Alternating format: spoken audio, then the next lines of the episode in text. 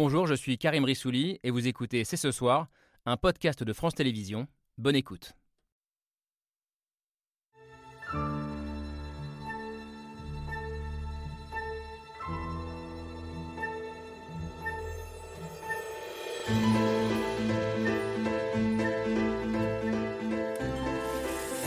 Bonsoir à toutes et à tous, soyez les bienvenus sur le plateau de C'est ce soir. L'écologie politique réussit l'exploit de paniquer les esprits et de les faire bailler d'ennui. L'attaque cinglante ne vient pas d'un ennemi de la cause, mais de l'un des grands penseurs de l'écologie, le sociologue et philosophe des sciences, Bruno Latour. Son dernier livre est une invitation à réfléchir à l'un des grands paradoxes du moment. Pourquoi, alors que les rapports scientifiques se multiplient et que la conscience écolo n'a jamais été aussi forte, la mobilisation générale se fait toujours attendre? L'écologie peut-elle redéfinir l'horizon et les débats politiques autour d'elle? Faut-il pour y arriver changer de discours et construire une écologie plus enthousiasmante? C'est un livre qui suscite euh, le débat et ça tombe bien. On est là pour ça. C'est ce soir, c'est parti. Et c'est parti avec Laura Adler et Camille Diao. bonsoir mesdames. On est ravis de, de, parler écologie ce soir et d'en parler avec Bruno Latour. Bonsoir. Bonsoir. Merci d'être avec nous euh, ce soir. Vos, vos travaux sur l'écologie et ce que vous appelez le nouveaux régimes climatiques sont beaucoup discutés, débattus euh, ces dernières années. Et ce mémo euh, qui est ici, même si c'est un texte euh, relativement court, n'échappe pas à la règle. mémo sur la nouvelle classe écologique, écrit avec Nicolas Schultz. Et l'objet est marqué dessus. Hein, comment faire émerger une classe écologique consciente et fière d'elle-même. Ce mot est important. vous faites donc ce, constat de la très grande faiblesse de l'écologie politique. Et partant de ce constat, eh bien, vous nous invitez à revoir nos grilles de lecture classiques, à remettre en cause les, classes sociales euh, telles qu'elles ont été définies, parce que l'écologie bouleverse tout, c'est ce que vous nous dites. Et vous dites aussi que, l'écologie doit être enthousiasmante euh, si euh, elle veut gagner cette fameuse bataille culturelle et pousser le, peuple à passer enfin à l'action pour débattre avec vous ce soir. Euh, l'une de vos anciennes élèves, je ne sais même pas si vous le savez, euh, Marie Toussaint, vous avez eu euh, Brunet Latour comme prof. Hein oui. Ouais, et Camille Diao aussi, pour information. vous êtes cerné. eurodéputé Europe Écologie Les Verts, après avoir été à l'origine de la grande pétition L'affaire du ciel, qui avait mené à la condamnation de l'État pour, pour inaction climatique. Ce sera intéressant de voir comment vous, vous recevez les, critiques d'ailleurs de, Bruno Latour sur, sur les partis politiques écolos. Bonsoir Émeric Caron. Bonsoir. Merci d'être avec nous, journaliste, écrivain, militant écolo. grand grand défenseur de la cause animale. Euh, vous avez fondé un parti antispéciste, Rêve, euh, on va le voir euh, s'afficher, Révolution écologique pour le vivant, qui vient d'apporter son soutien à Jean-Luc Mélenchon et pas à Europe Écologie Les Verts. Ça aussi, c'est intéressant. Et puis, vous publiez ce livre qui est ici, c'est un roman. nous mourrons de nous être tant haïs, publié chez, chez Robert Laffont. C'est une saga familiale écolo. Ça se passe en 2059. Ça se passe sur un siècle. Jusqu'en 2059. Et ça, ça, commence après la Seconde Guerre mondiale. Effectivement, ça, va jusqu'en 2050 et quelques. Et ça raconte l'incapacité collective à, prendre au sérieux cette euh, urgence 59, euh, climatique. c'est embêtant. ouais, C'est pour ça que les choses iraient plus vite. On n'en est pas sorti, on va en parler ce soir. Eva Sadoun, bonsoir. bonsoir. Merci d'être là. Vous avez, vous, une approche euh, peut-être différente de, de l'écologie. Vous êtes entrepreneuse, vous avez un mouvement qui s'appelle Impact France. Euh, qui a pour euh, objectif de faire changer euh, de l'intérieur le monde de la finance, le monde de l'entreprise. et vous publiez cet essai qui est quelque part par là. ce n'est pas une chambre à soi, mais une économie à nous, publié chez, chez Actes Sud. et puis nous avons aussi Philippe Viandury avec nous. Merci d'être là. vous êtes le rédacteur en chef de la revue Social Terre. vous avez des points d'accord, je crois, avec Bruno Latour, mais aussi des reproches. Je pense aussi à lui adresser peut-être de ne pas aller assez loin notamment dans sa critique du, capitalisme. Euh, d'abord, cet objet, il est, intéressant, euh, Bruno Latour. Euh, donc, mémo sur la nouvelle classe écolo. Objet, je l'ai déjà dit, comment faire émerger cette classe écologique consciente et fière d'elle-même de, des deux auteurs, Bruno Latour et Nicolas Schulz, date janvier 2022, puis diffusion, membres des partis écologiques et leurs électeurs présents et à venir. D'abord, c'est quoi un mémo? C'est quoi la différence avec un manifeste? Ben, Un mémo, c'est des choses qu'on ne sait pas soi-même résoudre. Donc, c'est la liste des points que normalement des diplomates euh, notent et ensuite euh, reviennent ensuite chez leurs amis et mandants, disons. Ce sont les points à trancher. Et, les points, à, disons, qu'il faudrait arriver à, à, résoudre, mais pour lesquels le diplomate n'a pas lui-même de solution. Par contre, il laisse des marges. Ah, il, y a de, grandes marges. le fait d'avoir des marges permet aux, J'ai écrit des choses mandants d'écrire et de râler ou de protester, donc d'organiser en quelque sorte la discussion. C'est ça un mémo. Et ça tombe bien. C'est, pour ça, c'est pas un essai. Ouais, c'est, pas un essai, c'est pas un manifeste. Euh, il part d'un constat, ce, mémo. Les alertes vrillent les oreilles de tout le monde, euh, comme vous le dites. Euh, la menace est même gravée au fer rouge pour certains. Pour certains, la menace climatique, c'est pas juste une menace. elle est déjà là, et pourtant, on ne bouge pas. Euh, ou alors on bouge trop peu. En clair, c'est quoi? Il faut accepter l'échec à la fois des scientifiques, euh, des militants, des journalistes qui ont essayé de plaider pour cette cause, et dire il faut changer de méthode Non, ce n'est pas un échec. La preuve, ceux qui sont ici le savent, très bien, c'est que c'est difficile, c'est nouveau, c'est des choses que les 60 millions de Français n'avaient pas à traiter quand ils étaient à l'école, même encore à Sciences Po, peut-être il y a, il y a encore 20 ans, ou 10 ans même. Donc c'est des choses nouvelles qui sont très difficiles. Et le travail pour arriver à comprendre la difficulté que les gens ont à changer de monde, aussi bien en économie, comme le fait Madame, que sur les questions animales euh, ou que sur les questions politiques que travaillent des députés, on, on, se trouve devant une situation où, dans un certain sens, c'est normal que les gens aient de la peine à réagir. Est-ce qu'on a pris, disons, assez sérieusement les difficultés que les gens ont à réagir pour leur trouver des nouvelles disons, euh, façon de leur parler, je ne le pense pas. Et c'est pour ça que nous essayons de faire la liste des questions qu'il aurait peut-être été bon de traiter un peu plus à fond pour euh, mobiliser, disons, intéresser ceux qui sont au fond convaincus, parce que tout le monde est maintenant informé. Ouais. Là, il y a maintenant une connaissance commune. On ne peut plus dire, comme il y a cinq ans, qu'il y a encore des problèmes d'information. Donc il y a à la fois une information qui est complètement répandue et une impossibilité de la métaboliser. Donc c'est ça cette question qui, mm. nous a intéressés et qui, je pense, intéresse tous ceux qui sont ici. On a tous lu ce, mémo euh, sur ce plateau. Pierre Michel de la rédaction de C'est ce soir également. On regarde son mail et on en débat tous ensemble juste après.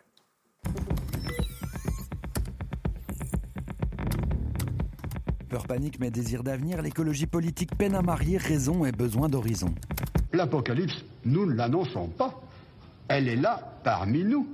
Difficile de donner envie. C'est le chaos qui nous attend. De donner envie d'avoir envie. Si on ne lutte pas contre le dérèglement climatique, c'est le chaos. C'est ce que reproche dans son dernier livre Bruno Latour aux écologistes. Discours alarmiste et absence de perspective alors que la conscience de l'urgence climatique n'a jamais été aussi vive. Nous croyons dans l'écologie. Et moi, je crois euh, dans une écologie, vous le savez, rassemblée. L'écologie politique, elle, peine à devenir mainstream. Ça fait partie des choses qui sont pas agréables dans la transformation écologique. Les écologistes créent l'exploit de paniquer les esprits et de les faire bailler d'ennui, écrit-il. L'écologie est nulle part et partout à la fois. Il faut dramatiser la situation parce qu'elle est dramatique et il faut créer une forme d'enthousiasme. Ce n'est pas le tout de le dire. Qui sont-ils ces écologistes dont on parle tant? Qui sont-ils et que veulent-ils? Et d'où viennent-ils? De la marge. La méfiance est grande vis-à-vis des médias, mais quelques-uns ont bien voulu parler.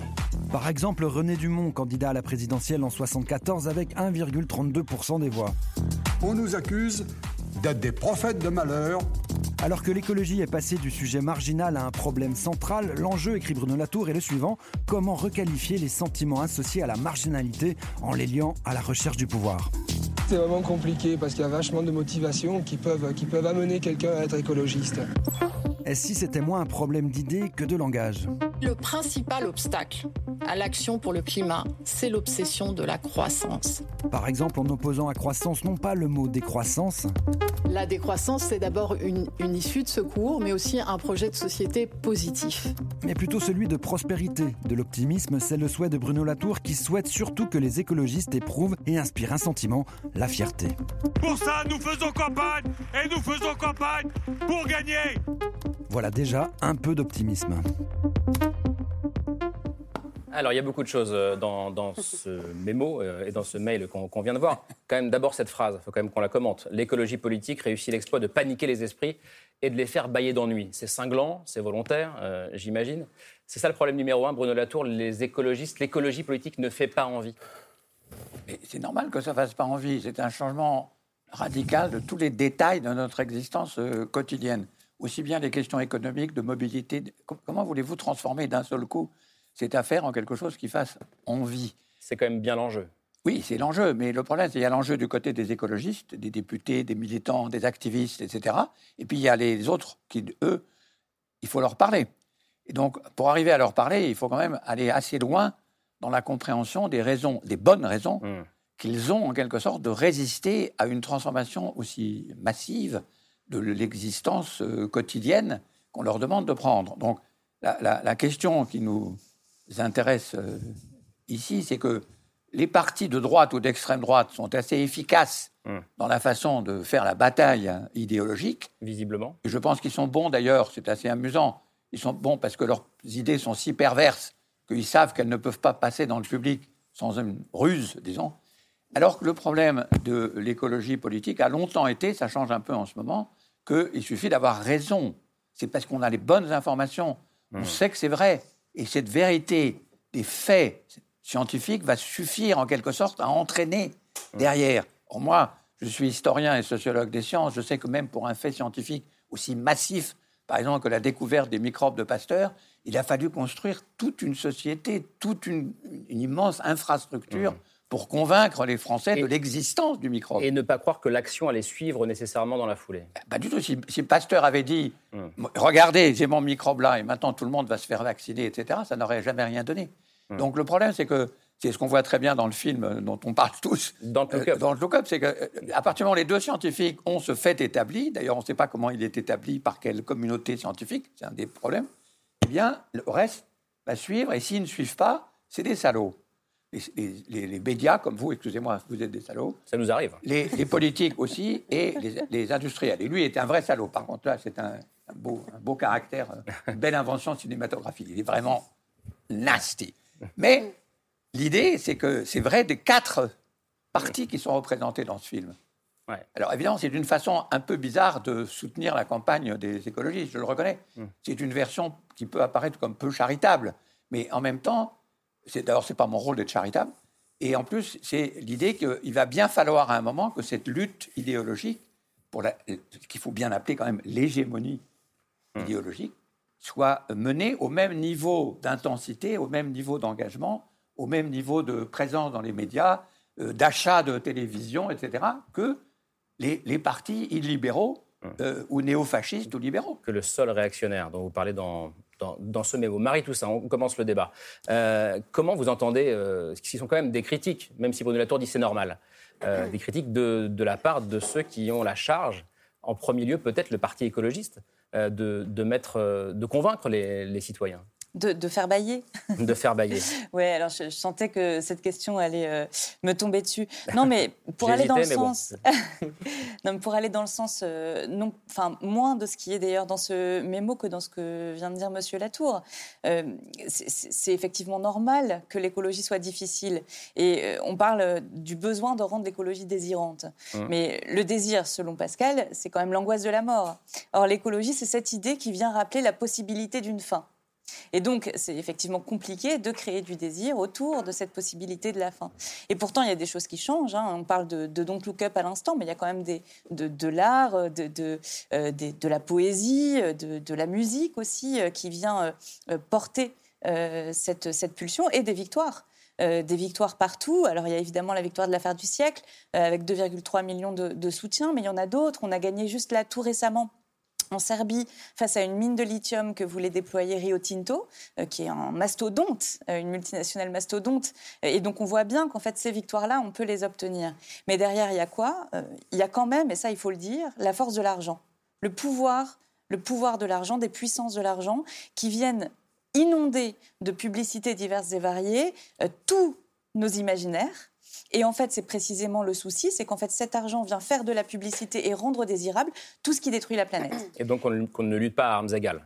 On ne lutte pas à armes égales, et tant qu'on n'aura pas fait tomber euh, ce pouvoir-là, tant qu'on ne l'aura pas au, minimum euh, suffisamment encadré, suffisamment régulé, alors on continuera à nous vendre euh, ce qui constitue des, forces de, mort pour le coup. Je poursuis le table, euh, Caron, sur, sur ce point-là. Euh, ce point de cette euh, écologie dont on ne trouve pas le moyen d'en parler de manière désirable ou désirante. Euh, ces émotions qu'on n'arrive pas à convoquer, des émotions positives.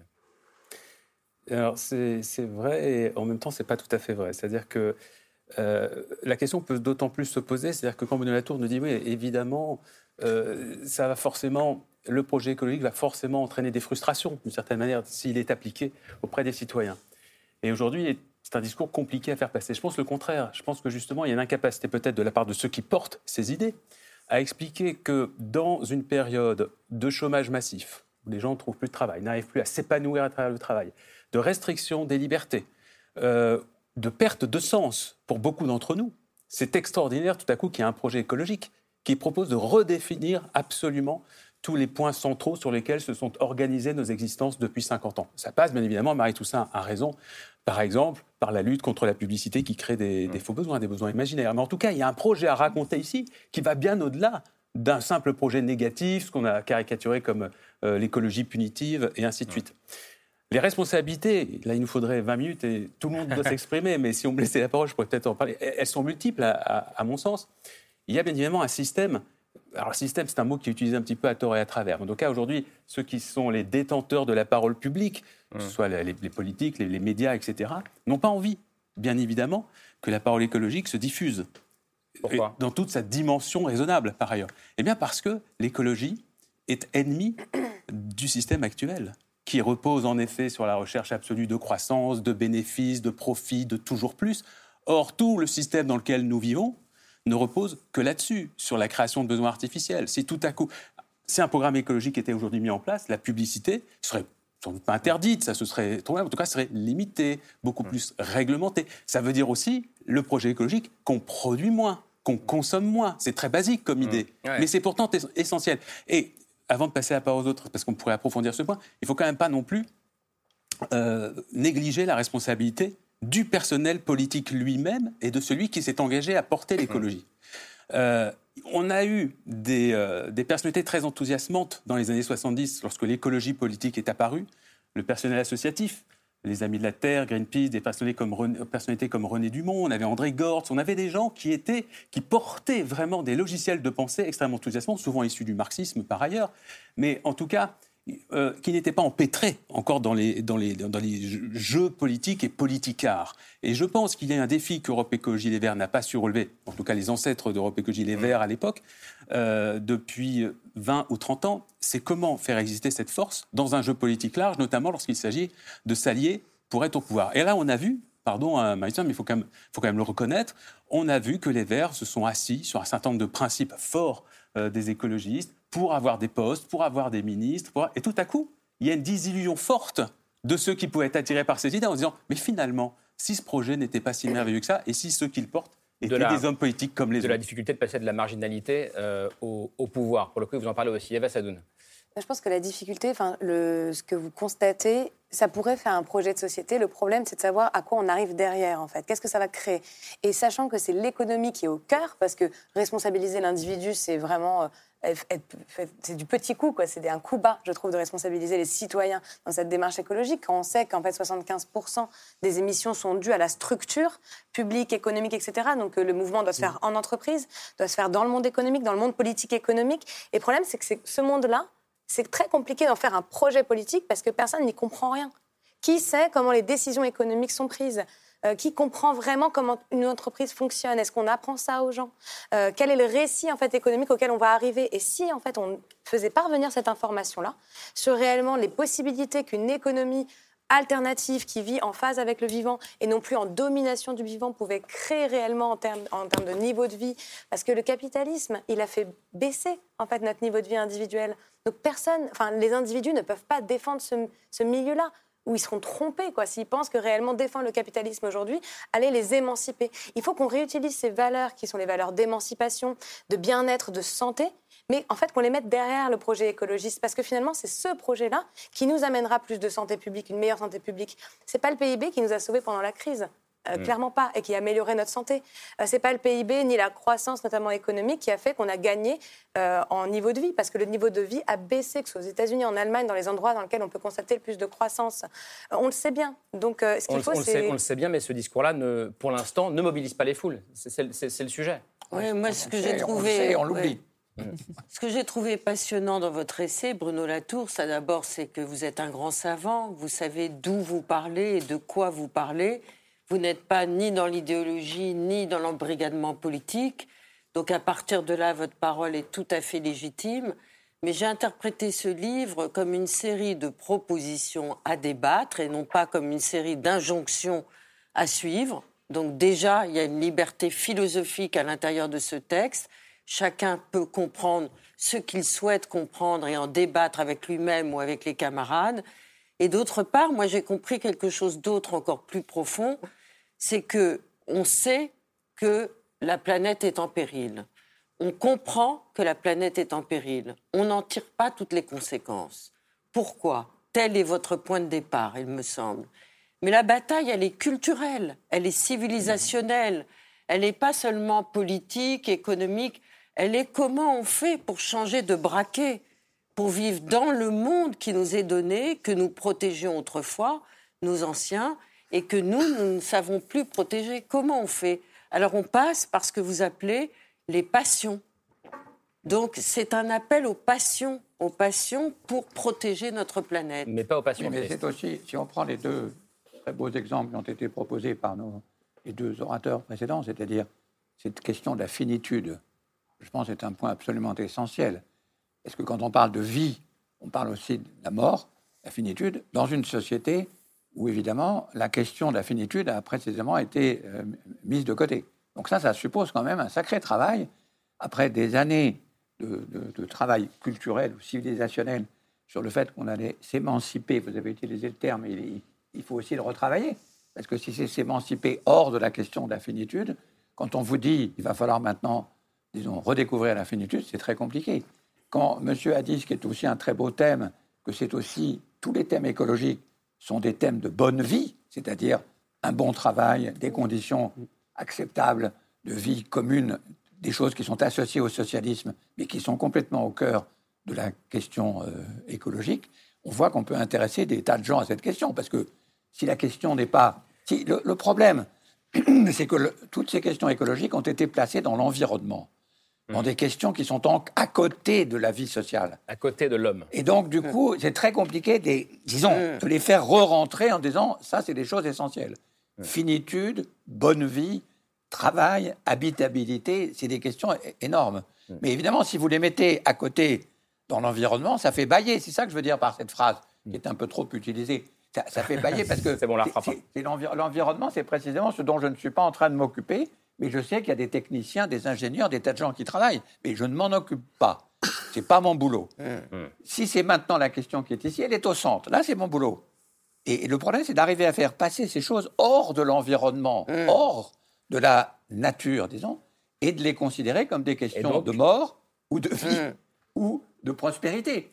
C'est ça qui nous intéresse. Hmm. C'est cet effort-là. Alors, alors je, reprends ce mot prospérité. Vous dites, euh, et ça m'intéresse, Philippe Vionduré, euh, Bruno Latour dit arrêtons de parler de décroissance, hmm. parlons plutôt de prospérité. Est-ce que ça, c'est un argument qui vous convainc ou pas? Bah, ça renvoie à la question que vous posez initialement du désir, en fait. Euh, c'est toujours la même chose. Euh, et, moi, je vais reposer la question à l'envers, mais est-ce que l'écologie a à être une source de désir? C'est-à-dire que, de quoi on parle? Est-ce qu'on parle d'écologie ou d'écologie politique, déjà? Euh, L'écologie, c'est le principe, pour moi, c'est l'effraction du réel, en fait. Et c'est ce qu'essaye de faire Bruno Latour avec son nouveau matérialisme. C'est de réinscrire l'histoire des milieux dans l'histoire sociale, dans l'histoire mmh. humaine. Donc, en fait, le principe de réalité de l'écologie, c'est que nos sociétés humaines exercent des pressions, euh, sont les modes de production qu'elles adoptent, et exercent des pressions sur l'environnement, et que l'environnement, ou les milieux, disons, euh, aujourd'hui exercent une pression en retour qui menace même l'intégrité des sociétés humaines et leur survie. C'est ça le principe de réalité de l'écologie. Ensuite, il y a l'écologie politique, c'est-à-dire quel mode de production et quel mode d'organisation on imagine pour que ces sociétés euh, puissent persévérer, perdurer, prospérer, sans mettre en question les conditions de leur propre survie. Et ça, c'est l'écologie politique. Et dans ce cas, commence la question, effectivement, de comment on présente les choses. Et effectivement, on peut, moi, j'abonde euh, quand j'entends Émeric Caron dire que voilà, on peut parler aussi de, d'emploi, de, on peut parler de la façon dont on parle de ces choses-là est extrêmement importante pour convaincre les gens. Mais ensuite, il y a aussi quelque chose de très politique, donc de très conflictuel, me semble-t-il, qui est qu'on ne fait pas que produire des choses désirables, il faut aussi nouer des alliances avec des groupes qui sont prêts à combattre avec nous et à combattre contre certaines choses. D'où le fait qu'il faut nommer aussi l'adversaire ou l'ennemi, puisque on la tour part souvent d'ennemi selon la, rhétorique de Carl Schmitt. Donc voilà, et c'est peut-être ça que moi j'attendrai ce soir aussi dans ce débat, c'est de savoir aussi qui est l'adversaire. Qui, sont les ennemis qui sont... Bah, Allons-y maintenant, euh, Bruno Latour. Bah, c'est pour ça qu'on a, avec beaucoup d'hésitation, réutilisé ce terme de lutte de classe. De lutte de classe. C'est-à-dire que c'est évidemment. On, l'explique avant de savoir qui sont les adversaires et qui sont les ennemis. Euh, on l'explique, ce, concept que vous proposez bah, euh, Le concept, il est dans le, vocabulaire euh, commun de, l'histoire, de la, pas simplement de la France, l'histoire des socialismes. La lutte des classes permettait de définir quand même de façon extrêmement efficace l'organisation, les, rapports et, évidemment les oppositions et la dialectique de transformation du temps de, disons, entre le milieu du 19e siècle, fin du 19e siècle, jusque dans les années Mitterrand, en gros. Ça a organisé quand même. Quand on votait, on savait qu'on votait pour quelle, disons, telle lutte de classe. Et en fonction d'intérêt de classe. Bon, maintenant, ça c'est complètement. À un moment, d'ailleurs, les sociologues avaient imaginé qu'il n'y avait plus du tout de classe. Et puis, alors qu'elles existaient évidemment bel et bien, et les inégalités aussi. Et maintenant, comme le disent très bien mes collègues, et, on le voit très bien quand on lit les numéros de, de, de, Socialterre, elles sont là, ces classes. Seulement, elles se sont étendues. Et la difficulté, c'est que comme on introduit maintenant dans les questions politiques, ah, on m'a dit de ne pas me pencher, excusez-moi, il faut pas. allez-y, allez-y. C'est difficile d'argumenter sans se pencher. Soyez vous-même, allez-y. de l'argumentation. Euh, comme on, nous a, on, doit maintenant euh, rematérialiser en rajoutant des tas d'êtres dont on n'avait pas à s'occuper avant, le climat, etc., euh, évidemment, on ne sait plus comment se classer. On, prend le mot classe et on, le, lui rappelle que ça veut dire d'abord classement. Et là, on tombe sur le problème des amis et des ennemis, c'est que les combats et les conflits, ils nous traversent. Tous. C'est beaucoup plus difficile maintenant d'être, euh, de savoir définir ses amis et ses ennemis quand à chaque fois qu'on boit de l'eau, euh, qu'on apprend des habits, qu'on voyage, qu'on prend une voiture, on est soi-même des deux côtés disons, de la barrière. C'est provisoire. Ça, veut dire que, des gens qui appartiennent à la même classe sociale euh, se retrouvent en conflit oui, dès que l'écologie apparaît. Ça arrive constamment. à, chaque fois à chaque fois que vous amenez une. que Amazon essaye de mettre une, une, énorme machine à trier les colis dans une ville, vous avez des gens qui disent bah, ça, va faire du, ça va nous donner des emplois, etc. Il y a un accord de classe, mais il peut y avoir un désaccord mm. avec des tas d'autres gens. Et la, question du reclassement qui est en train de se faire, c'est précisément ce qui se produit. On est dans une période transitoire. Dans dix ans, on saura très bien s'aligner sur les classes écologiques, enfin, si notre argument euh, fonctionne, qui reprendra toute une série des classes sociales traditionnelles, mais en même temps aura des alliés et des ennemis plus précisément définis. Alors évidemment, il y a des tas d'autres moyens de, travailler, et Madame Toussaint le sait bien, parce que le magnifique exemple d'utiliser le droit pour pouvoir définir et désigner des ennemis, ça a été aussi très efficace. Alors qui sont les ennemis? Ben, Qui sont les, adversaires En l'occurrence, là, les ennemis, c'était d'attaquer directement l'État. C'était, c'est, très fort comme idée. Ça, c'est une superbe. Dans le, dans le livre extraordinaire que je, je, vous conseille vivement, qui s'appelle The Ministry of the Future, par euh, Robinson, qui est un roman de science-fiction sur toutes les questions dont nous discutons ici, mais dans, dans 20 ou 30 ans, il y a une solution assez radicale qui est que les, des, militants font des drones qui font tomber tous les avions successifs et l'aviation disparaît en quelques, en quelques, en quelques années. Il n'y a plus d'aviation du tout. Donc il y, a, des tas, il y, a, une version, euh, comme vous le savez, stalinienne euh, de la lutte euh, écologique aussi. Il y a, des tas, il y a une prolifération incroyable de solutions alternatives à la question de la désignation des amis et des ennemis. Et pour le moment, on est dans une situation de transition.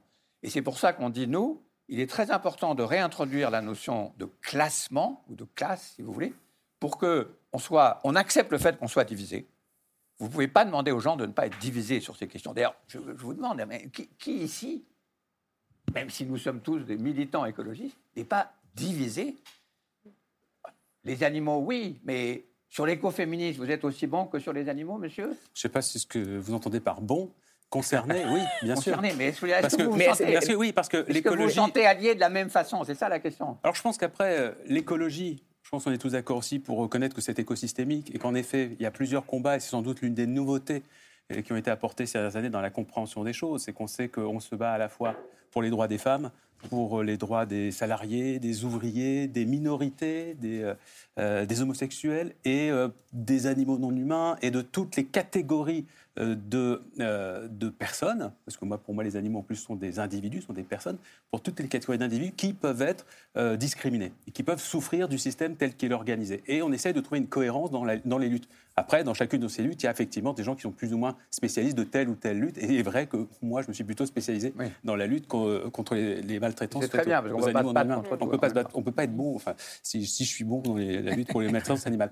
Juste un mot par rapport à la question que vous posiez, Karim. L'ennemi, il est désigné aujourd'hui.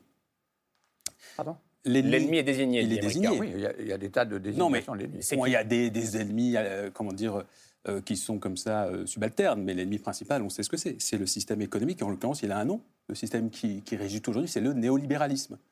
Alors, certains vont aller plus loin, vont dire le capitalisme. Le capitalisme a tellement de formes et que le néolibéralisme aujourd'hui n'a pas grand-chose à voir avec le capitalisme protestant des origines, même dans ses valeurs, ainsi de suite. Donc, pour ne pas, euh, on va dire, voilà, brouiller le débat, on peut déjà se focaliser sur la forme actuelle du libéralisme qui, en effet, lui, pour le coup, considère que les limites n'existent pas, qu'on euh, doit toujours euh, aller vers du toujours plus, et ainsi de suite. Et donc, ça, je pense qu'on peut tous s'accorder s'accorder là-dessus.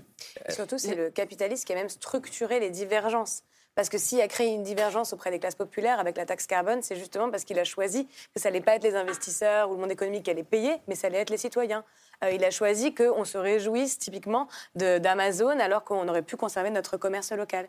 Et finalement, maintenant, les formes du capitalisme, en fait, elles sont moins faciles à désigner qu'avant lors de la lutte des classes. Et c'est ça qui est compliqué, en fait. C'est pour ça que je parle de complexité. C'est que c'est deux, les deux formes les plus difficiles à percevoir, c'est le décalage prométhéen dont parlait à une époque Gunther Anders sur le mmh. nucléaire, qui fait qu'en fait, on a créé des machines tellement opaques, tellement importantes qu'en fait, on a perdu l'incarnation, en fait, réellement de notre travail au quotidien. on a perdu des conséquences. C'est-à-dire qu'il dit que Anders dit ce décalage prométhéen, c'est qu'on crée aujourd'hui des choses dont nous n'imaginons pas les conséquences. Exactement, et ça, du coup, laisse On n'est pas capable de les envisager. Et, ça. et ça, ce décalage, il, est apparu avec le nucléaire et avec Hiroshima, Nagasaki, où tout à coup, on fait des choses dont on ne peut pas imaginer. Oui, tout à fait. Et du coup, en fait, il a, il a créé ça dans le monde, par exemple, financier, qui fait qu'aujourd'hui, le monde financier fonctionne seul, à vase clos, et qu'il est impossible, en fait, finalement, de recréer ce lien, et on peut laisser place au monstrueux. Et il est aussi problématique parce que maintenant, le capitalisme, en fait, n'est plus un, un rêve émancipateur c'est un moyen de concentrer encore plus le capital et la propriété économique. Le capital, il a un genre, il a une classe, il a une race. Et aujourd'hui, en fait, à partir du moment où c'est une seule et même personne. Donc c'est pour ça que finalement, le clivage, l'ennemi, c'est pas 50% contre 50%, enfin c'est vraiment 1% contre 99. Je suis désolée de le rappeler, mais c'est quand même le cas. Les classes, ça n'a jamais été 50-50 non plus. oui, bah, effectivement, mais là c'est encore pire qu'avant, c'est encore plus concentré et c'est surtout, ça opère à tous les niveaux de la société. Moi je crois qu'il n'y a pas que un ennemi, hein. on a beaucoup d'ennemis, y compris à l'intérieur de nous-mêmes. En tout cas, c'est comme ça que je vous ai compris, que j'ai compris le texte, euh, Bruno Latour. Bah, ça, serait trop facile de dire c'est le néolibéralisme. Non, non, c'est le capitalisme. Nous participons tous nous sommes en lutte avec nous-mêmes, en, tant qu'individus, pour essayer de toujours faire mieux, pour essayer de voir nos propres contradictions. Je suis d'accord avec vous, Laure. Mais on ne peut pas nier qu'il y a quand même aujourd'hui un système organisé voilà, qui, fait qu'aujourd'hui, on détruit la planète. Oui, et, on détruit les individus. quand vous essayez même de faire différemment, vous ne pouvez pas, parce qu'en fait, vous êtes financé par ce système-là, vous n'avez pas d'autre choix. Enfin, il y a aussi l'imaginaire. Euh, je vous le dis. Hein. Enfin, Bruno Latour, puis, Marie Toussaint nous répondra. Pardon. Bruno Latour, allez-y. je ne veux pas vous interrompre. Non, non, du tout. Le livre de Mme Sadou est très. C'est la question que capitaliste, libéraliste, c'est des termes qu'il faut utiliser, mais pas trop. Parce que de toute façon, ils sont organisés autour de la notion de production. Et l'argument que nous essayons de pousser, c'est-à-dire est-ce qu'il y a une mmh. nouvelle définition des classes, non plus autour de la question de la production, mais autour de la question que rappelait monsieur, c'est-à-dire l'habitabilité de la Terre, c'est-à-dire les conditions d'habitabilité, qui sont aussi des questions simples de bonne vie, de trucs tout à fait essentiels, comme vous l'avez dit fort justement.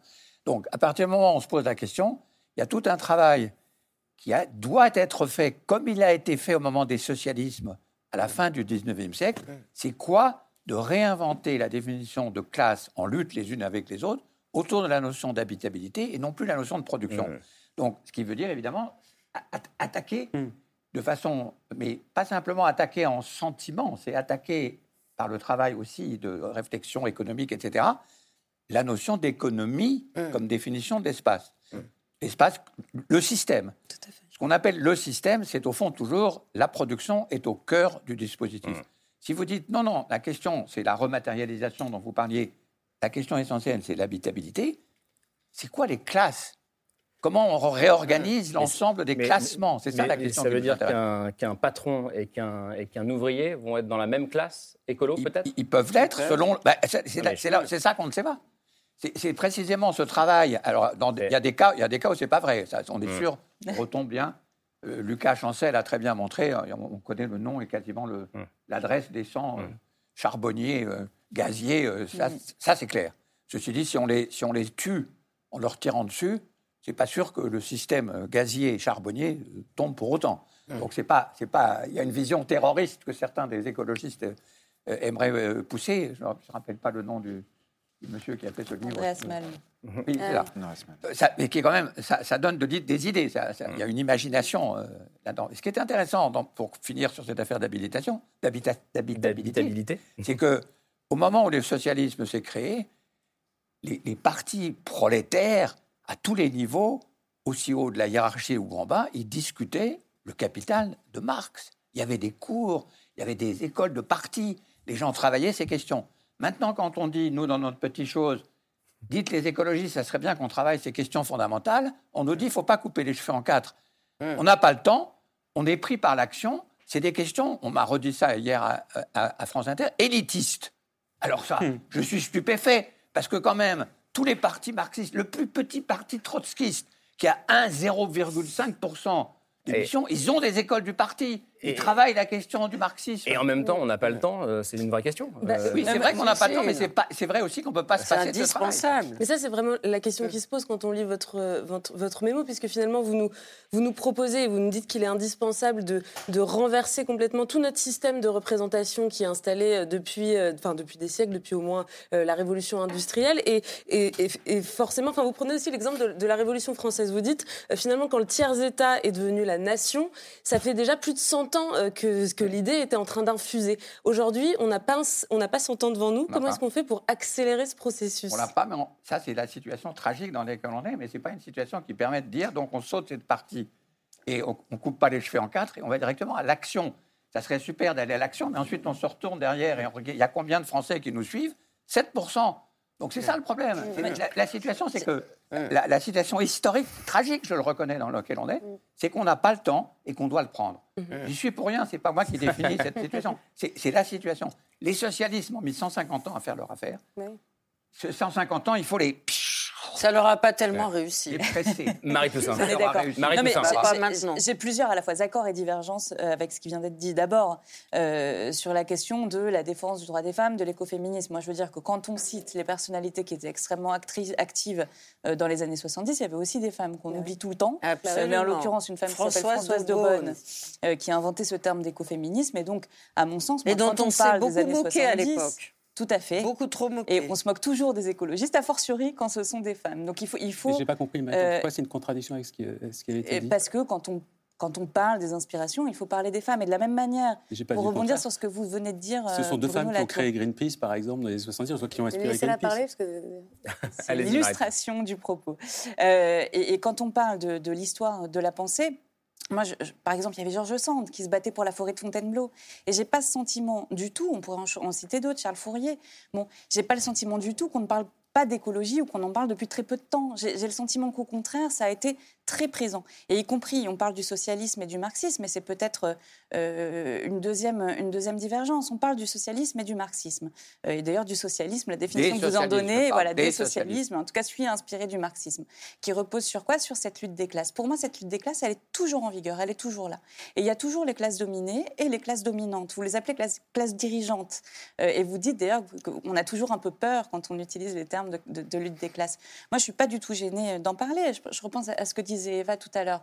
Je crois qu'on a euh, une continuité de cette question de la lutte des classes, et d'ailleurs, euh, même en en extrayant la question de l'environnement, hein, mais je, reviendrai sur cet enjeu-là après, euh, il y a toujours eu des débats, y compris quand on parle d'Amazon, au sein des populations, même en extrayant la question environnementale, autour d'eux, est-ce qu'on veut acheter ce que nous vendent les classes euh, dominantes en nous disant mais ça va être bon pour vous, vous allez avoir du travail, de l'argent, on va pouvoir créer des systèmes paternalistes d'accès aux, services, aux biens, etc. Ou est-ce qu'on se dit bah non, on a envie de résister à ça et de créer autre chose? Cette question-là, et le fait qu'on soit traversé par ces enjeux-là, elle est aussi, euh, quant à elle, très vieille, je crois. Et je crois que la concession majeure qu'a fait Marx euh, euh, aux classes dirigeantes, justement, classes dominantes, en, cédant à cette question de la poursuite de la croissance et du productivisme, cette concession-là, on est aujourd'hui en train de se rendre compte qu'on arrivé complètement au bout. Tant et si bien qu'on a euh, des multimilliardaires comme Elon Musk, Richard Branson, Jeff Bezos, qui cherchent à aller vivre dans l'espace ou à se créer euh, des îles artificielles pour pouvoir vivre euh, loin de chez eux pendant que le reste des populations se fait inonder. Et je crois que ce qui change, c'est que finalement, on a une, classe dirigeante qui est de plus en plus planétaire, mais que et donc plus large quelque part, mais que les classes au milieu, les classes qui ne sont pas forcément les plus précaires, les plus populaires, mais celles au milieu, se posent la question soudainement de est-ce que nous, on a un avenir sur cette planète ou pas.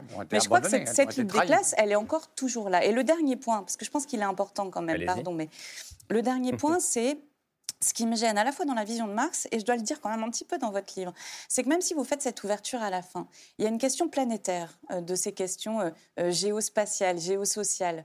et je crois que cette question d'enjeu d'habitabilité de la Terre avec un grand T en tant qu'unicité écosystémique, mais aussi de la Terre peut-être avec un plus petit T, l'environnement dans lequel on habite, elle s'est posée dans deux lieux que Marx n'a pas interrogés, ou à peine, euh, les plus précaires, le lumpenprolétariat, les, les gueux, euh, ceux qui, selon Marx, ne servaient pas à grand-chose, et que, voilà, si on avait toujours écouté ces personnes qui vivent dans un bidonville, qui savent que la question de l'accès à l'eau, c'est une question tout aussi bien sociale qu'environnementale, euh, ou si on s'élargit un petit peu et qu'on regarde au niveau de la planète, quand on va à Madagascar, à Mogadiscio, les personnes riches vivent en haut de la ravine et elles envoient leurs égouts, euh, tous leurs égouts, notamment leurs excréments, en bas de la ravine, là où vivent les plus pauvres.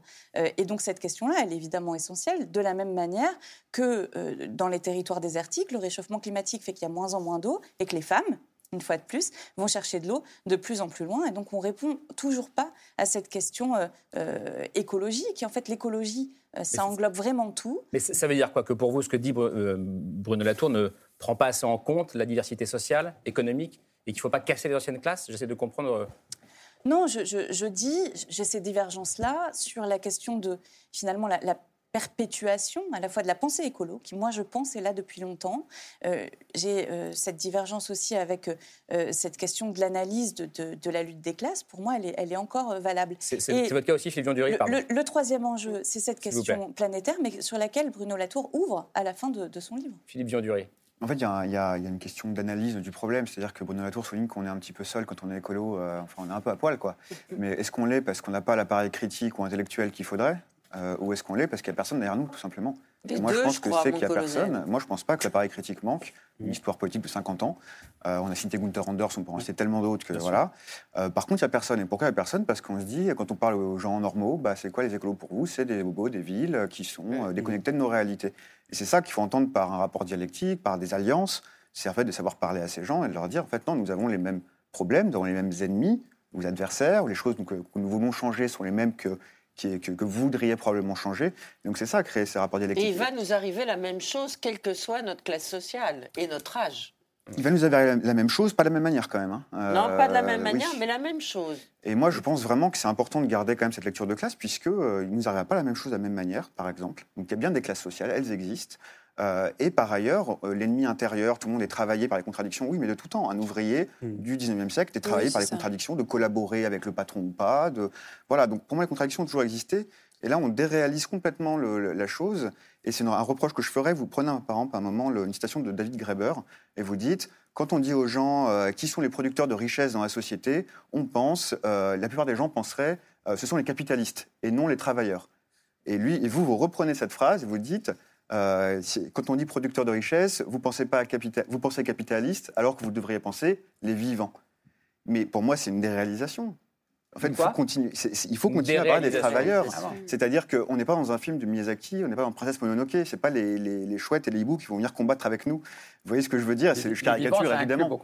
Mais on, on, crée des alliances et vous dites avec de nombreux peuples écologiques qui sont déjà très nombreux, n'empêche qu'il n'y en a qu'un qui pourra combattre pour faire advenir une société qui soit. Voilà ce sont euh, des humains et pas n'importe lesquels. Puisqu'en face, il y a quand même, si vous tentez de faire un, projet écologique ambitieux, etc., et je pense que les, personnalités politiques qui sont là peuvent en témoigner, le jour où vous accédez au pouvoir, vous prendrez la toute-puissance euh, des fameux ennemis qu'on ne veut pas nommer, qui sont les marchés financiers, euh, la technocratie bruxelloise, pardonnez-moi. voilà, donc ces ennemis-là, ils existent bien et on les découvrira le jour où l'écologie, la vraie, entre guillemets, arrive au pouvoir. C'est le beau sujet, le beau sujet du livre dont je parlais, le science parce que c'est exactement ça qu'elle qui travaille dans 30 ans. Mais, cela dit, Bruno Latour, quand on vous dit, euh, c'est pas les chouettes et les hiboux qui vont venir euh, se battre avec les humains. Ben, ça n'a pas beaucoup. je comprends l'objection, mais les vivants, c'est l'ensemble des conditions qui nous permettent d'exister. Donc, il y a je, suis pas sûr, je ne suis pas un ami particulier des chouettes et des hiboux, bien qu'il y en ait une très belle dans la maison où je suis. Mais là, c'est l'ensemble. Il faut savoir de quoi on parle. À partir du moment où on, on sort de la question, c'est des humains entre eux, mais c'est aussi maintenant des humains et les non-humains dont ils dépendent. La question de la dépendance, de l'autonomie, de la liberté, de l'émancipation change de sens. Alors, ça ne veut pas dire qu'on va se précipiter sur chaque animal ou chaque lichène ou chaque champignon pour leur dire vous êtes formidable et c'est à vous qu'on maintenant nous nous adressons. Encore que la question des personnes et du droit est une question extrêmement importante. Il y a un énorme travail juridique sur ces questions. Mais ça veut dire que le sens, la consistance du monde dans lequel on se trouve a changé. Et pour moi, une partie de ce que nous disons ici, qu'il faudrait que les gens changent d'attitude, etc., c'est vrai, mais c'est très compliqué pour les gens de changer d'attitude. Par contre, quand vous changez de monde, qu'il est composé de gens différents, d'êtres différents, qui sont reliés différemment, alors là, peut-être que vous changez vos idées sur la chose. Je pense que c'est ça. C'est un peu ce qu'essaye de faire Socialterre, même du point de vue de la façon dont ils, construisent leurs numéros et ils utilisent les artistes, etc. C'est pour ça que la question, vous l'avez rappelé, madame, la question des, des culturelle et des arts est aussi importante. C'est parce que c'est là où on commence à comprendre que si on change de monde, alors on change aussi mm. les conceptions et les attitudes. C'est un point après tout, du matérialisme marxiste que je garde euh, sans, modification. Nous avons les idées du monde dans lequel on est. Je voudrais juste rebondir sur ce que disait à l'instant Philippe Bionduré, justement sur cette euh, force de frappe et de résistance du, bah, de, la finance, euh, du capital. Est-ce que c'est pour ça, Eva Sadoun, que pour vous, finalement, l'angle d'attaque, c'est l'économie avant d'être le politique? Parce que j'ai l'impression qu'en creux, il y a une, forme d'impuissance du politique dans, votre, dans votre discours. par exemple, déjà, à la COP, c'était un petit aparté, c'était assez flagrant. et tous les États se réunissaient. Et à la fin, ils disaient, bon, en fait, on a besoin de temps et il va falloir chercher ça dans le secteur privé. Donc, il y a une impuissance parce que l'argent est quelque part. Par contre, là où le politique peut, euh, du coup, opérer, et c'est dans la manière dont il maintient et dont il crée les conditions d'exister de l'ancien modèle. Parce qu'aujourd'hui, si le modèle continue à fonctionner comme ça, c'est parce que les conditions d'exister sont les mêmes de ce modèle. On, appelle, on parle souvent de la primovis, en fait, qui crée en fait finalement un système euh, économique, sociétal, dans lequel c'est mieux d'émettre, c'est mieux de détruire, c'est mieux de dominer. Et ça, c'est vraiment le verrou, le, verrou principal, je pense aujourd'hui, c'est là où le politique peut vraiment faire quelque chose, c'est de créer les conditions en fait politiques et juridiques pour que en fait ce monde-là ne puisse plus exister. Et ça se passe à plein de niveaux. Je ne vais pas décrire en fait tous les mécanismes en fait juridiques qui existent aujourd'hui et qui font que c'est finalement il organise le monde pour que cette finance-là puisse exister. Et finalement, si on changeait quelques, quelques paradigmes, notamment on parle souvent des indicateurs euh, comme le PIB, on, parle souvent de changer ces indicateurs ou changer la fiscalité euh, ou changer l'organisation géopolitique, etc. Si on change ces paradigmes, en fait peut-être qu'on rendra plus facile à exister des modèles qui vivent avec le vivant plutôt qu'en destruction. Mais pour ça, il faut vouloir. Et je pense qu'il y a quelque chose dont on parle rarement et dont il faudrait parler, on, en a un tout petit peu parlé avec l'écoféminisme, c'est quand même l'incarnation. Et le fait que ceux qui décident aujourd'hui sont quand même toujours les mêmes, avec les mêmes manières de faire. Et on peut changer un système autant qu'on veut, on peut les imaginer, mais on ne change pas réellement des personnes. Et je pense qu'en transformant nos incarnations et en ayant des incarnations différentes avec des leaderships, euh, pardon pour cet américanisme, mais différents, Ce serait quoi, des moyens de coopérer, bah, des modes de coopération. Si on regarde beaucoup de leadership féminin dans le monde, comme Jacinda Anders ou d'autres, ils ils ont des mécanismes en fait politiques de consultation, de manière de faire, de soft power, même des, même des régimes danois où c'est là notamment un homme. Mais par exemple, rentrer chez soi après 18 heures, euh, c'est considéré comme étant quelque chose de malsain. Et quand on regarde la tête de nos ministres, ils ne doivent pas rentrer probablement chez eux à 18h. Et il faut en fait des conditions saines d'exercice de pouvoir, que ce soit dans le monde économique ou dans le monde politique aussi, pour changer les choses. Mais si je peux, je peux me permettre, j'ai du mal à, comprendre euh, cette remarque sur le vivant quand on est dans la posture de quelqu'un qui veut défendre euh, l'écologie et a fortiori une écologie ambitieuse, comme vous le faites. Parce que de dire la Terre n'est pas notre allié, ils sont pas là en train de se battre avec nous, etc., je trouve ça doublement problématique. D'abord parce que la Terre est en train de nous faire ressentir justement euh, euh, les limites qu'elle a et, de nous le renvoyer en, boomerang. On parle de Gunther Anders, c'est aussi un peu le, les propos euh, qu'avait Gunther Anders, Anna Arendt, sur le fait de dire que bah, ces catastrophes naturelles ne sont pas naturelles et en fait ça, ça revient vers nous. Donc si le vivant est quelque part déjà là avec nous en train de mener ce combat, ça c'est la première chose. Mais la deuxième chose, c'est que par ailleurs, je pense qu'on est un peu tous d'accord ici sur le fait de dire ce que Bruno Latour appelle l'économisation, hein, mais que notre bataille, c'est justement de remettre l'économie à sa place de rappeler que ce que vient de dire Eva Sadoun, pour le Oui, c'est ça, que les lois de l'économie ne sont pas au-dessus des lois de la nature, mm. qu'on agit, on interagit dans un cadre qui est un, un cadre effectivement fini, limité, euh, qu'on doit du respect aux autres espèces, fût-elle animale euh, ou végétale, euh, et que c'est dans ce cadre-là qu'on doit avancer. Et moi, je plaide très fortement pour que dans nos démocraties, on transforme tout, tous nos mécanismes de, euh, voilà, de discussion, de débat, de prise de décision, de sorte à pouvoir tenir compte de ce que nous dit le vivant. C'est-à-dire d'aller au-delà des impacts, euh, des impacts, des études d'impact de dire qu'on va tout changer, on désespère les gens de vouloir changer parce qu'ils savent plus par quel côté prendre le problème. Ben moi, et c'est aussi une des questions que pose le livre de Bruno Latour. Donc, euh, comment on fait, quoi? Et quand? Et quand? Mm. Vous parliez de 2059, ça va arriver quand Nous, on est Ce que j'en dis en 2054 n'est pas très, n'est pas très optimiste. Ah. Ouais. Je, voudrais revenir sur un point de Mme Toussaint. Émeric Caron d'abord, et après je vous donne la parole. Je pense que la discussion qu'on a est aussi assez symptomatique de la question qui a été posée dans le débat. Le pourquoi Parce qu'en fait, euh, on dit on, donne ici des pistes des choses qu'il faudrait faire, sur lesquelles on est à peu près tous d'accord, effectivement, revoir le système, euh, lutter contre cette idée qu'il faut absolument exploiter, produire, le PIB comme opère, etc. Mais peut-être qu'on oublie d'expliquer pourquoi. Euh, quand Castoriadis parle de déconfiner les imaginaires, il est là le problème. Nos imaginaires aujourd'hui sont complètement confinés. Quand moi j'ai pu dans des ouvrages précédents proposer des choses qui paraissent irréalistes, même quand je parle des droits des animaux, euh, on me dit parfois, mais vraiment, euh, donner un certain nombre de droits minimums à des vaches, à des... Mais pourquoi? C'est fou et en réalité, il faut creuser la question pour comprendre pourquoi. Alors qu'en réalité, quand on en discute avec les gens, on se rend compte qu'après quelques minutes d'explication, ce sont des idées séduisantes. Et de la même manière, aujourd'hui, la plupart des gens qui nous écoutent sont élevés, éduqués dans l'idée qu'un destin, c'est faire des études, trouver un travail pour vivre. Ce travail, il va vous occuper toute votre semaine. C'est lui qui va organiser votre vie. C'est pas votre vie de famille, c'est pas vos goûts, c'est pas ça. On va essayer de les mettre un petit peu à côté. Et puis, on sait qu'il va avoir une retraite. Euh, on ne sait pas aujourd'hui, c'est 65, 70, bientôt 75 ans. Et on donne l'idée aux gens dès qu'ils naissent que c'est la seule option possible. Et le, problème des, des, possibilités politiques qui ont été offertes depuis un certain nombre d'années, c'est d'essayer de proposer simplement des variables d'ajustement dans cette chose qui paraît indépassable. Alors qu'en réalité, l'écologie, et c'est en ça, je reviens peut-être à mon propos euh, du début, euh, elle est absolument formidable. C'est la seule offre politique aujourd'hui qui propose à chacun de vivre autrement en expliquant, par exemple, vous savez, il n'y a pas que le travail pour s'émanciper, pour se réaliser. Mmh. Surtout dans une société qui vous le permet de moins en moins. Imaginez que vous ne travailliez plus, et ça c'est de l'écologie pure, que 15 ou 20 heures par semaine. Quoi? Mais c'est quoi cette folie? C'est absolument impossible. Euh, l'économie peut pas. Mais si l'économie peut absolument soutenir ce système, ça veut dire quoi? Ça veut dire que vous aurez du temps pour vous occuper de votre famille. Vous pourrez revoir vos systèmes familiaux. C'est peut-être qu'on va éviter des, situations aujourd'hui de plus en plus compliquées sur le plan personnel. Ça veut dire quoi? Ça veut dire que sur les domaines de la vie qui vous intéressent, la musique, euh, tel projet associatif, vous aurez désormais du temps pour vous occuper. La démocratie. C'est l'un de aujourd'hui aussi. L'écologie, c'est une réflexion sur la démocratie. Pourquoi aujourd'hui on ne peut pas, par exemple, s'impliquer convenablement dans la vie démocratique comme on voudrait le faire pour la plupart d'entre nous Parce que le système nous assomme complètement dans un quotidien du travail, justement, qui fait que quand on rentre chez soi, on n'a pas tous trois heures pour ouvrir le monde, etc.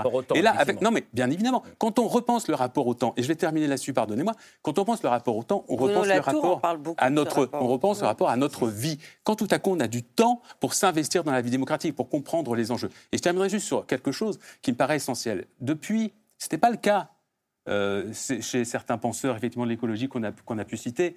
Mais depuis 30 ans ou 40 ans, l'écologie politique s'est enfermée dans une vision de l'écologie qui est purement mathématique. Ce que j'appelle l'écologie des quotas. Moi, je l'appelle l'écologie mathématique. Produire un peu moins de CO2, détruire un peu moins d'espèces, etc. L'écologie aujourd'hui qu'il faut expliquer, c'est une écologie métaphysique. Et c'est là-dessus qu'échouent profondément nos politiques. Bruno Latour il y a un seul cadre. De, je, fais mes études, je continue, mais en même temps, il y a beaucoup de gens qui en doutent.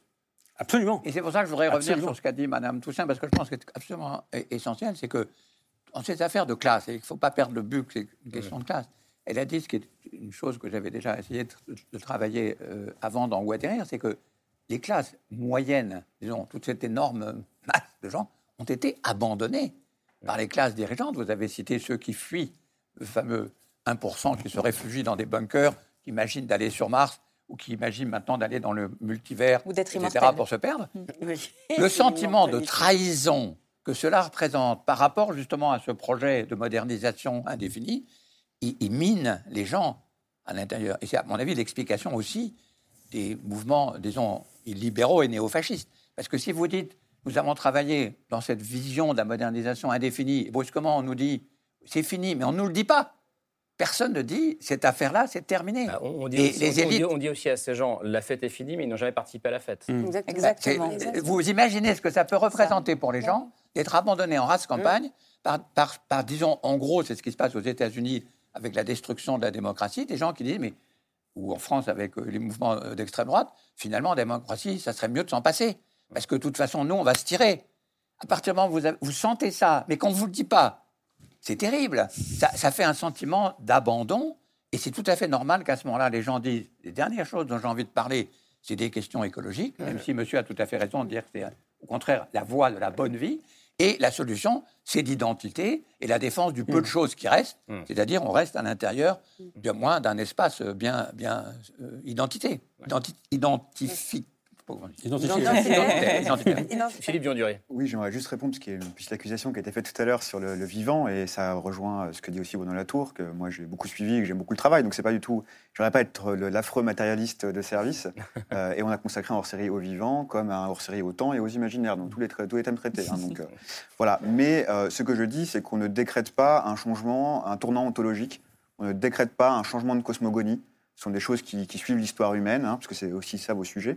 Euh, et on peut pas, voilà, c'est pas quelque chose sur lequel on a vraiment prise, euh, voilà, en tant qu'individu bah, ou collectif. Ça tombe dessus, de toute façon. Ça nous tombe dessus. Donc, moi, ce que je dis, c'est que là, on se place dans le cadre d'un mémo qui est à l'intention des partis politiques et des cadres des partis politiques, donc dans une réflexion stratégique et politique. Donc, dans ce cadre-là, c'est dans ce cadre-là que je m'exprime, pas du tout dans un cadre mmh. intellectuel, etc.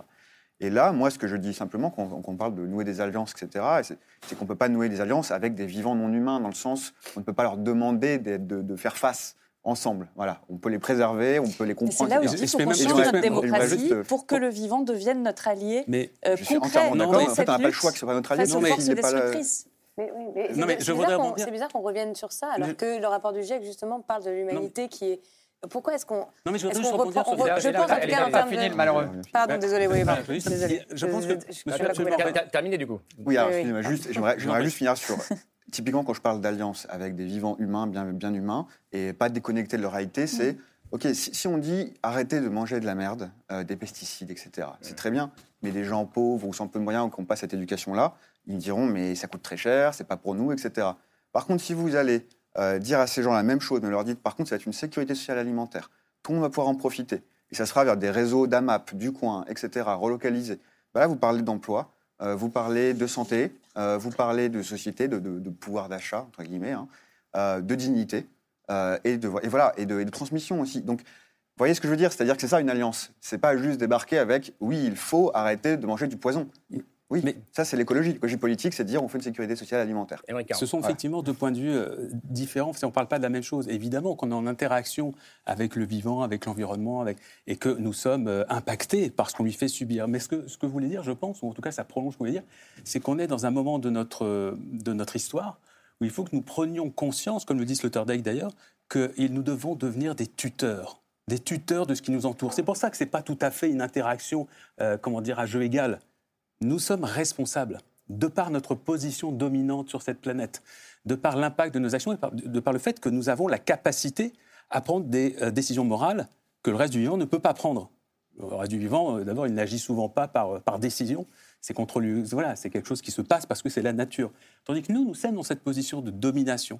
Et c'est en sens, elle se joue là l'interaction. Et nous avons une responsabilité. Et cette, cette responsabilité aussi qu'on n'arrive pas à expliquer et que nos politiques n'expliquent absolument pas aujourd'hui. J'ai coupé la parole à Vassadoun et je vous la rends. Non, non, pas de souci. En fait, c'était juste pour répondre à cette question du vivant. Quand le rapport du GIEC aujourd'hui montre qu'en fait, c'est plus l'humanité qui est questionnée dans sa survie, plus que d'ailleurs le vivant en tant que tel. Euh, dans ce qu'il n'est non humain, etc. Je pense que c'est important, en tout cas dans le récit, vu que c'est le sujet du récit, de faire passer ce message-là, qu'on ne demande pas à des personnes qui n'ont jamais côtoyé le vivant naturel. Moi, par exemple, je suis née à Paris, j'ai grandi à Paris. Le mmh. vivant, je l'ai découvert assez tard. Je me suis intéressée, j'ai vu que ça me rendait plutôt heureuse. Et du coup, j'ai choisi l'écologie parce que j'ai trouvé ça plutôt positif, plutôt que d'aller me retrouver dans une tour à la défense à faire des modélisations financières. Donc, mais c'est juste que je ne pense pas que ce soit le bon message et que le bon message, c'est plus un, message, je me permets, d'émancipation. Euh, parce que c'est ce dont on a besoin aujourd'hui. Vous le disiez, vous le disiez très justement, qu'on ne peut pas aller demander à des personnes qui n'ont rien de décroître euh, il faut parler effectivement de retrouver notre place dans la société. Et ça, c'est avec un régime écologique, effectivement, qu'on pourra le faire. Et ça doit être ça le message d'une campagne, je pense, présidentielle. Un, des, points, je ne sais plus quel est le numéro euh, de notre mémo, c'est tuteur, c'est un terme quand même encore un peu... Euh, C'est pas de domination, c'est comme, un parent. C'est comme un parent qui s'occupe de son enfant. Nous découvrons nos propriétaires. C'est plutôt ça la situation. Hmm. Nous découvrons nos vrais propriétaires. Qui s'appellent comment? Ben, Les propriétaires, c'est par exemple l'oxygène que nous avons là, euh, qui nous permet d'exister. C'est eux qui nous autorisent à exister. Les tuteurs, ils sont plutôt derrière. Les tuteurs, c'est eux qui nous ont permis d'exister depuis 4 milliards d'années dans un espace qui est habitable. Donc euh, la, surprise pour des gens qui étaient justement dans la logique d'émancipation et de se détacher des questions de la nature pour aborder enfin les questions morales, les questions de justice, les questions de progrès, c'est Ah, je me retourne devant mes propriétaires. C'est, disons, euh, la, métaphore a été souvent utilisée, nous, étions des squatters. Et puis à un moment, le squatter, il, il entend à la porte euh, les gars qui disent Mais c'est chez nous. C'est chez nous. Donc c'est ça la, surprise de, voir l'arrivée des vivants. Alors il y a des tas de ça, disputes qu'il faut justement travailler. Il faut travailler toutes ces disputes sur le. Pardonnez-moi, ce que vous dites est juste pour la Terre qui nous survivra, mais ce n'est pas tout à fait exact pour les espèces actuelles, pour le vivant que nous côtoyons aujourd'hui, qui est composé de ces écosystèmes-là, de ces arbres-là, de ces animaux-là que nous sommes en train de détruire, car de fait, nous sommes tuteurs de ces animaux-là. On sait très bien, en revanche, que le système solaire, que la planète elle-même, elle n'a pas besoin de nous. C'est pour ça que vous devrez vraiment écouter les écoféministes, je pense, là-dessus. Parce que pour le coup, s'il y a bien euh, des personnes qui ont été victimes de la domination et de l'aliénation depuis toujours, c'est justement les femmes. Et je pense que les femmes, dans leur diversité, sont capables de comprendre ce rapport au vivant. Et quand on parlait d'incarnation, je pense qu'on devrait davantage laisser la place à ces incarnations également. C'est le grand sujet de l'écoféminisme. C'est pour ça que dans, ce débat présidentiel qui était formidable, c'était entendre Sandrine Rousseau, parce que là, elle, faisait, elle introduisait précisément, là, elle ne faisait pas bailler. Hein. Il y avait une espèce, il y avait une espèce de, présence, enfin, de la question fondamentale de l'écoféminisme, qui est évidemment au centre de la question de la vie, des questions d'engendrement, des questions d'habitabilité, de, des questions tout simplement de prospérité.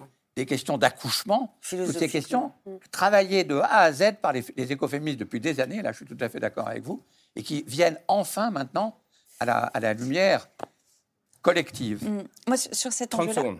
Ouais, je, suis plutôt, je, suis plutôt d'accord avec Baptiste Morisot, bon, qui a des avantages d'être un homme. On l'avait pas encore qui, cité. Qui dit qu'il faut qu'on soit des traducteurs euh, au mieux possible, le plus fidèle possible du vivant. Et donc justement qu'on n'ait pas cette position de surplan par rapport au vivant. Mais juste un exemple pour dire que le vivant, les droits de la nature, en réalité, peuvent vraiment être un, allié, un outil euh, efficace contre les forces destructrices. Euh, à Vilcabamba, en 2011, en Équateur, des communautés qui se battaient contre nouvelle, un nouveau projet routier qui allait tout détruire se sont saisis des droits de la nature et n'ont pas défendu leurs droits à eux, mais ont défendu les droits de la rivière. Et ils ont gagné. Et ils ont empêché cette nouvelle euh, route destructrice d'être construite. Et donc, si, en fait, si on change nos institutions, si on arrive à les changer parce qu'on aura gagné une première bataille politique, ça j'en conviens, mais on aura des outils, en s'associant aux vivants, de lutter contre ces forces destructrices. Allez, on poursuit la discussion avec la liste de ces ce soir.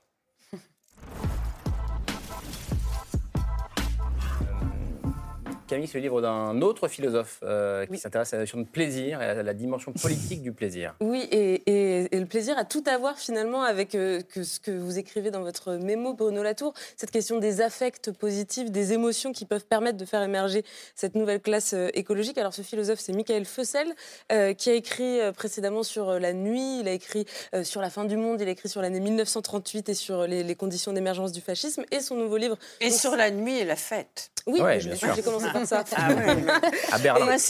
Et, donc son nouveau livre s'appelle Quartier rouge. Il est consacré donc à cette notion de plaisir. Dans, le plaisir, il y a la fête, il y a la, bonne chair, la nourriture, euh, il y a le sexe aussi. Et pour Fessel, le plaisir est trop souvent vu à gauche en particulier euh, comme, euh, au, alors au mieux une distraction qui nous détourne des véritables problèmes du monde, au pire une sorte d'aliénation au consumérisme et au capitalisme. Lui, ce qu'il avance, c'est qu'il faut remettre la notion de plaisir au centre, puisque c'est aussi une façon d'expérimenter euh, très concrètement dans notre chair, finalement, cette société plus juste, plus égalitaire, plus joyeuse qu'on appelle tous euh, de nos voeux. Et on fait souvent le reproche aux écologistes euh, de, justement de refuser cette notion de plaisir dans leurs appels à la sobriété, à la modération. lui, il pense qu'au contraire, les écologistes ne doivent pas céder à cette tentation de, de l'ascétisme, mais plutôt revendiquer une autre conception du plaisir qui sera effectivement plus égalitaire, plus partagée aussi entre les riches et les pauvres, les hommes et les femmes euh, entre les humains et la nature aussi. Pour lui, le plaisir, finalement, il n'existe que quand il est partagé. Et du coup, l'hédonisme a une, un véritable potentiel de mobilisation collective, justement, dans cette idée de partage du plaisir. C'est assez passionnant et ça sort le 2 février au PUF. Et il sera dans ses politiques, Michael Fussel, euh, dimanche soir à 18h30 pour information. euh, Laure. Euh, Mais c'est bien, il y a de la joie dans l'air, parce qu'il y a de la joie, il nous exalte oui, les bénéfices de la joie dans son livre Bruno Latour. Il y a quelques points communs. Il y a quelques points communs et c'est formidable de parler de joie et même de jubilation. Ton absence bah, moi, je vais ténèbres. Voilà, Johan Kalman Stephenson, vous connaissez Bruno Latour? Johan Kalman Stephenson. Excusez-moi, non. Non? Bah, Je vais vous l'offrir, hein, ça fait 700 pages. C'est le dernier livre d'un auteur islandais. Personne ne connaît là ce soir Johan Kalman. Je la prochaine. C'est du suspense? Bah écoutez, c'est un grand auteur islandais qui a déjà été reconnu en France pour euh, sa trilogie. Son avant-dernier livre s'intitulait Astra et a été reconnu aussi par de nombreuses lectrices et lecteurs. Le dernier s'intitule ah, donc Ton absence n'est que ténèbres.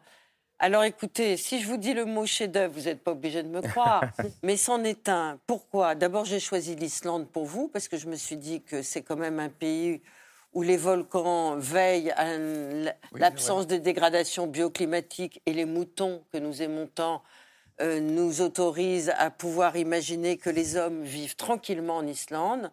C'est un pays où il ne fait pas jour longtemps, donc c'est un pays où on lit beaucoup et c'est un pays où on écrit beaucoup. Johan Kalman Stephenson installe son histoire sur cinq générations, au milieu des moutons et des vaches, au bord de la mer, où se passent des histoires d'amour, où les femmes sont pétries d'écoféminisme et sont détentrices de secrets de sorcellerie issus des eaux chaudes de ce pays, où les paysans labourent leurs terres en écoutant Bob Dylan ou les Beatles, et où l'amour fou va emporter jusqu'au bout du monde le destin d'une quinzaine de personnes et ce livre est entièrement rythmé par de la musique. Il n'y a pas seulement Bob Dylan, il n'y a pas seulement les Beatles, il y a aussi The Clash, il y a aussi évidemment Björk qui va rythmer les émois de l'âme de ce livre qui est aussi à tendance philosophique profonde. Et puisque manifestement vous aimez beaucoup la philosophie, ce livre est aussi un apprentissage du monde teinté par des fragments de Søren Kierkegaard. Donc il est aussi pour vous, mais aussi pour vous les filles, et je vais vous l'offrir à la fin de l'émission. Voilà. Merci. et alors, en ces temps d'hiver où il fait si gris, où il fait si froid, où on a envie de se mettre sous la couette pour pouvoir euh, vaincre cet hiver interminable, ben, c'est pas mal de se réfugier chez un poète islandais, Johan Kalman Stephenson. Je me demande s'il fait pas 800 pages. hivernal, notre hiver. Ouais, mais enfin, hein il est triste quand même. Je crois qu'on est plus proche de 800 que de 700 pages, pour information. Bah, en tout cas, ça euh, passe. En tout cas, merci Laure. Merci, merci d'être venu de dialoguer euh, sur ce plateau ce soir. Bruno Latour, mes mots sur la nouvelle classe écologique, c'est euh, à la découverte. C'est un plaisir de vous recevoir une fois encore. Merci Philippe Vionduré d'être venu. Social Terre, dernier numéro, nous n'irons pas sur Mars. voilà, nous n'attirerons pas là-bas, mon cher Bruno Latour, pour le coup. Inspiré d'un concept de Bruno Latour sur l'escapisme. Voilà. Bon, écoutez, voilà. Merci pas une déception. Merci Marie Toussaint. Euh, titre du livre que vous avez publié avec Priscilla Ludowski. Oui. Il est ici. Ensemble, nous demandons justice. C'était aux éditions Masso. Merci d'être venu. Euh, Eva Sadoun, votre livre à vous, il est ici. Une économie à nous. C'est publié chez Actes Sud. Merci à vous. Et puis, euh, votre roman, Émeric Caron, roman d'anticipation. nous mourrons de nous être tant haïs. C'est publié chez Robert Laffont. Merci d'être euh, d'être venu. Et ce soir, c'est demain avec Camille et Thomas Negaroff, euh, je pense, autour de 22h40. Bonne soirée.